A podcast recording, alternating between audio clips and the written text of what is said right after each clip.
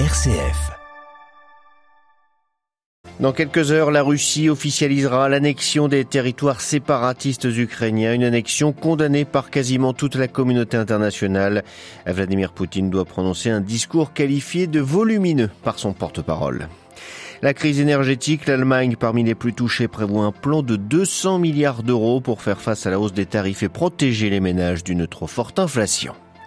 Les Bosniens aux urnes demain pour des élections générales. Les partis serbes, croates et bosniaques, tous concernés par la corruption, jouent sur la peur pour s'attirer les faveurs des électeurs.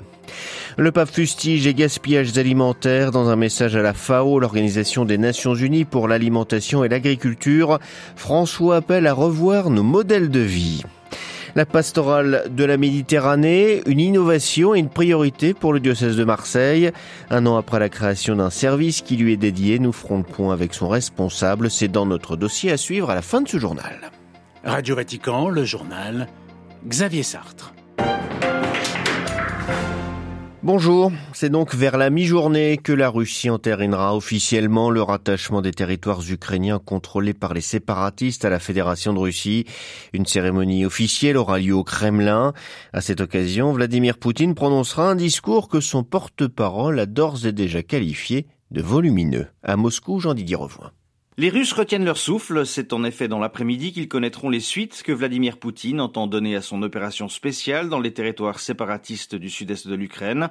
Le rattachement des régions de Donetsk, Lugansk, Kherson et Zaporizhia à la Fédération de Russie ne sera qu'une formalité, même si les pays qui reconnaîtront ce rattachement se compteront sur les doigts d'une seule main. L'important sera l'allocution que prononcera Vladimir Poutine, un discours déjà qualifié de volumineux qui devrait donner des indications sur la suite des opérations de l'armée russe.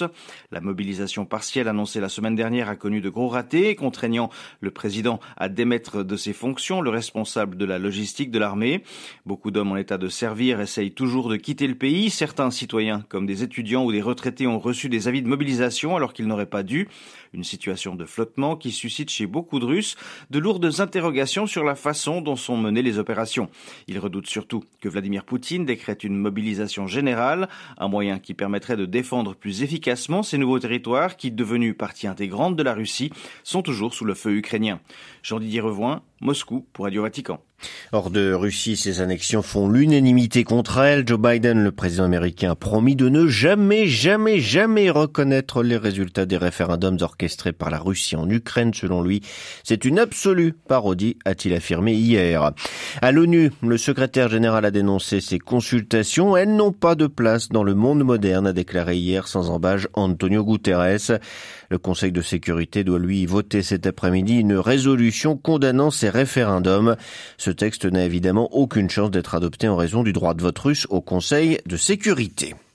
Le Conseil de sécurité qui doit également se pencher aujourd'hui sur les fuites de gaz en Baltique, le gaz qui reste la préoccupation majeure des Européens qui font face à une crise énergétique qui n'épargne personne, pas même l'Allemagne. Le pays qui est frappé par une inflation de 10% sur un an annonce un plan massif pour plafonner les prix du gaz et de l'électricité. Le gouvernement cherche ainsi à limiter les conséquences de l'inflation sur l'économie et le pouvoir d'achat des ménages. Le chancelier Olaf Scholz a présenté hier Un bouclier de 200 milliards d'euros. Oui, comme l'Espagne ou la France, l'Allemagne veut donc bloquer les prix de l'énergie. Après des semaines de débats au sein de la coalition, ce plafonnement sera finalement financé par le Fonds de stabilisation pour l'économie, un fonds public créé pendant la pandémie pour soutenir les entreprises. Fermé en avril, il a été réactivé hier pour financer la crise énergétique. Une enveloppe, vous l'avez dit, de 200 milliards d'euros. Le ministre des Finances accepte donc de creuser la dette tout en promettant un retour à la discipline budgétaire dès l'année prochaine. À noter que l'État ne devrait subventionner qu'une consommation de base, un volume de gaz ou d'électricité défini pour ne pas réduire à néant les incitations aux économies d'énergie. Il faut dire que le gouvernement allemand est sous pression. C'est le pays d'Europe le plus dépendant du gaz russe, 55% de ses, importations avant la guerre en Ukraine. Berlin doit donc trouver d'autres sources d'approvisionnement au moment où les prix explosent et selon les économistes, la crise énergétique va laisser des traces. L'Allemagne, Xavier, devrait basculer dans la récession l'année prochaine. Marine La guerre en Ukraine, en arrière-plan des législatives en Lettonie, les électeurs de ce pays balte d'1,8 million d'habitants se rendront aux urnes demain. Le premier ministre sortant, le centriste Christianis Karins, devrait se maintenir au pouvoir selon les sondages. Les Lettons approuvent en effet ses priorités, augmentation du budget de la défense, solidarité avec l'Ukraine et amélioration de la sécurité énergétique et devraient donc préférer la stabilité à tout changement de majorité. Élection générale dimanche en Bosnie-Herzégovine. Cette fois, les Bosniens votent au moment où leur pays est plus divisé que jamais. Fragilisés par de multiples accusations de corruption, les formations nationalistes serbes, croates et bosniaques misent sur la peur pour l'emporter encore une fois. Les précisions à Sarajevo de Simorico. La participation promet d'être faible lors de cette grand-messe électorale organisée tous les quatre ans avec une absolue régularité depuis la fin de la guerre en 1995. Pourtant, la Bosnie-Herzégovine traverse sa crise la plus grave avec les menaces sécessionnistes de l'entité serbe qui ont commencé à se concrétiser l'hiver dernier. Si la guerre en Ukraine a enrayé le processus, ce sont les nationalistes croates qui ont pris le relais, menaçant de boycotter ce vote, eux qui souhaitent ethniciser encore un peu plus le processus électoral. Quant nationalistes bosniaques, ils n'ont cessé d'insister sur la peur de l'implosion du pays pour remobiliser leur base. Mais pour l'analyste Amna Popovac, les nationalistes de chaque camp mettent en scène leur opposition. Ne croyez surtout pas que les nationalistes serbes, croates et bosniaques jouent les uns contre les autres. Non, ils jouent ensemble. Cela fait déjà 30 ans que ça dure et Dieu seul sait combien de temps encore ça va continuer. Alors que l'hyperinflation, près de 17% en un an, est le sujet d'inquiétude numéro un dans dans une Bosnie-Herzégovine où les salaires moyens plafonnent le plus souvent autour de 300 euros, aucun parti ne propose de solution concrète. Lassés de vivre dans un pays où rien ne fonctionne, les Bosniens préfèrent donc voter avec leurs pieds. Rien qu'en 2021, près de 5% d'entre eux auraient pris la route de l'étranger à la recherche d'une vie plus sûre. Simon Rico, Sarajevo pour Radio Vatican. Autre scrutin dimanche, la présidentielle brésilienne. Les deux principaux candidats se sont affrontés hier soir lors d'un dernier débat télévisé. Jair Bolsonaro, président sortant, distancé dans les sondages par Luis Ignacio Lula da Silva, l'ancien président. Les deux hommes se sont invectivés devant les caméras. Menteur, ancien détenu, traître de la patrie, a crié Jair Bolsonaro à l'encontre de Lula, qui lui a rétorqué le peuple va te renvoyer chez toi le 2 octobre. Les apparitions à la télévision ou à la radio ne sont plus possibles depuis hier soir minuit. En revanche, dans la presse ou dans la rue, les deux candidats peuvent poursuivre leur campagne jusqu'à samedi soir. Attentat suicide ce matin dans un centre éducatif de Kaboul. Selon un dernier bilan provisoire, au moins 19 personnes ont été tuées, 27 autres blessées. Le terroriste a actionné sa bombe alors que des étudiants se préparaient à un examen. L'explosion a eu lieu dans un quartier de la capitale comptant de nombreux Hazaras, des chiites essentiellement. Aucune revendication n'a pour le moment été faite. Le pape invite à réorienter nos modèles de vie afin que personne ne soit laissé sur le bord du chemin.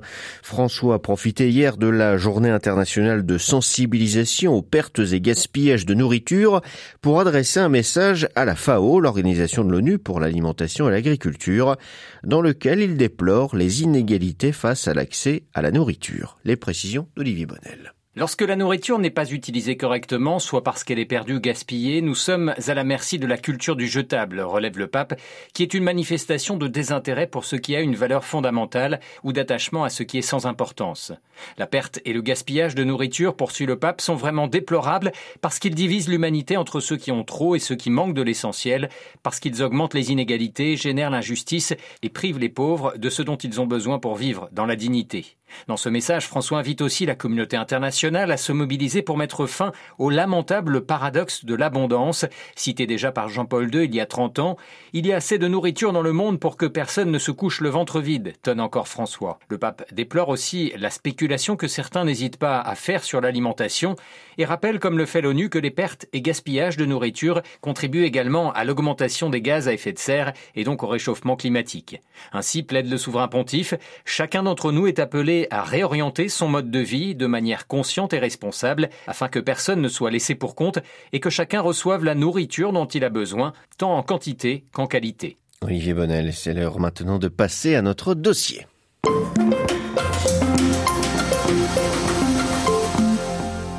Il y a un mois, le pape François a élevé l'archevêque de Marseille à la dignité cardinaliste encourageant encore plus la théologie et la fraternité en Méditerranée. Il y a un an, à l'automne 2021, le diocèse du cardinal Aveline lançait déjà une initiative inédite dans le pourtour de la Mare Nostrum, un service diocésain dédié aux relations méditerranéennes. L'église de Marseille est à la pointe sur cette nouvelle pastorale et pour cause, elle porte un long héritage académique en la matière puisqu'il y a 30 ans, jour pour jour, le cardinal Aveline fondait dans la cité phocéenne un pôle théologique au sein de l'Institut catholique de la Méditerranée. Le père Alexis Lepro est le vicaire épiscopal chargé des relations méditerranéennes au diocèse de Marseille. Il dresse un premier bilan de cette toute nouvelle pastorale méditerranéenne.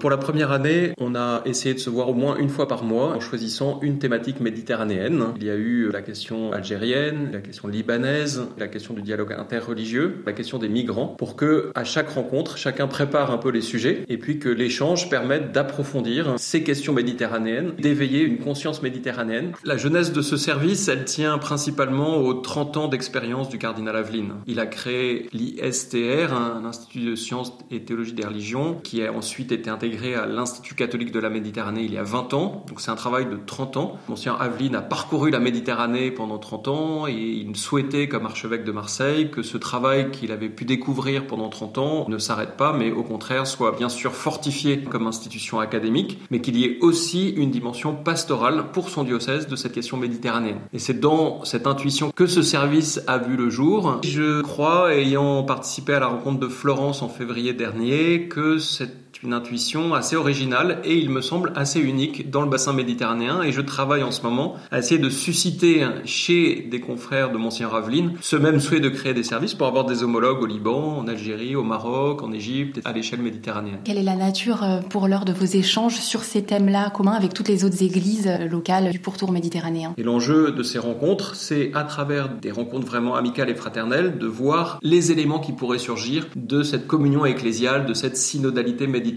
c'est de comprendre comment l'Église n'est pas présente au monde par une sociologie visible de chiffres, mais par une qualité relationnelle de présence. Ça a été le cas pour les moines de Tibérine, pour euh, Monsieur Claverie et un certain nombre d'acteurs qui, à la manière de Charles de Foucault, bien qu'ils soient très peu nombreux, hein, ont eu une présence très puissante de dialogue, de paix, d'apaisement. Elle pourrait avoir un caractère un peu en sommeil dans la Méditerranée à cause de la vision du monde en continent, avec d'un côté l'Europe occidentale, l'Afrique du Nord, euh, le Moyen-Orient, les Balkans, et puis toute cette région euh, de la Turquie, de l'Ukraine ce sont des espaces à la fois religieux et culturels assez séparés les uns des autres. Et cela suppose, pour les églises en particulier, d'entrer vraiment dans un dialogue concret pour que la synodalité ne reste pas trop dans nos idées ou dans nos désirs, mais qu'elle devienne une réalité effective. Les premières étapes que j'ai faites, c'est euh, le Maroc, la Sicile, Florence, bien sûr, le Liban, et les choses vont se poursuivre avec l'Algérie et la Tunisie. La région la plus difficile ou distante aujourd'hui, c'est la région gréco-turque et ukrainienne,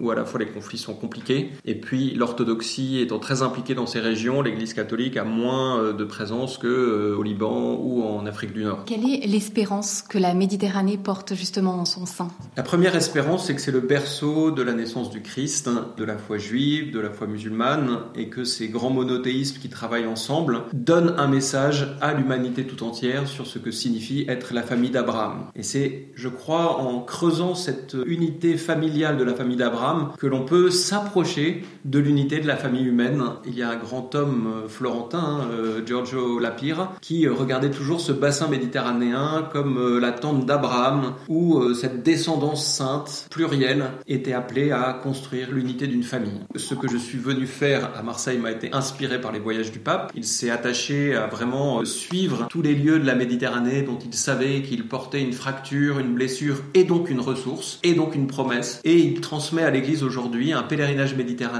que les Méditerranéens sont appelés à vivre. Le pape François donne à la Méditerranée, à travers la personne du cardinal Aveline et la ville dont il est l'évêque, un message qui permet d'entendre que ce qu'il fait dans Fratelli Tutti n'est pas un rêve, mais que c'est déjà des petits laboratoires en travail. Interrogé par Delphine Allaire, le père Alexis Leproux, vicaire épiscopal chargé des relations méditerranéennes pour le diocèse de Marseille, était ce matin l'invité de Radio Vatican.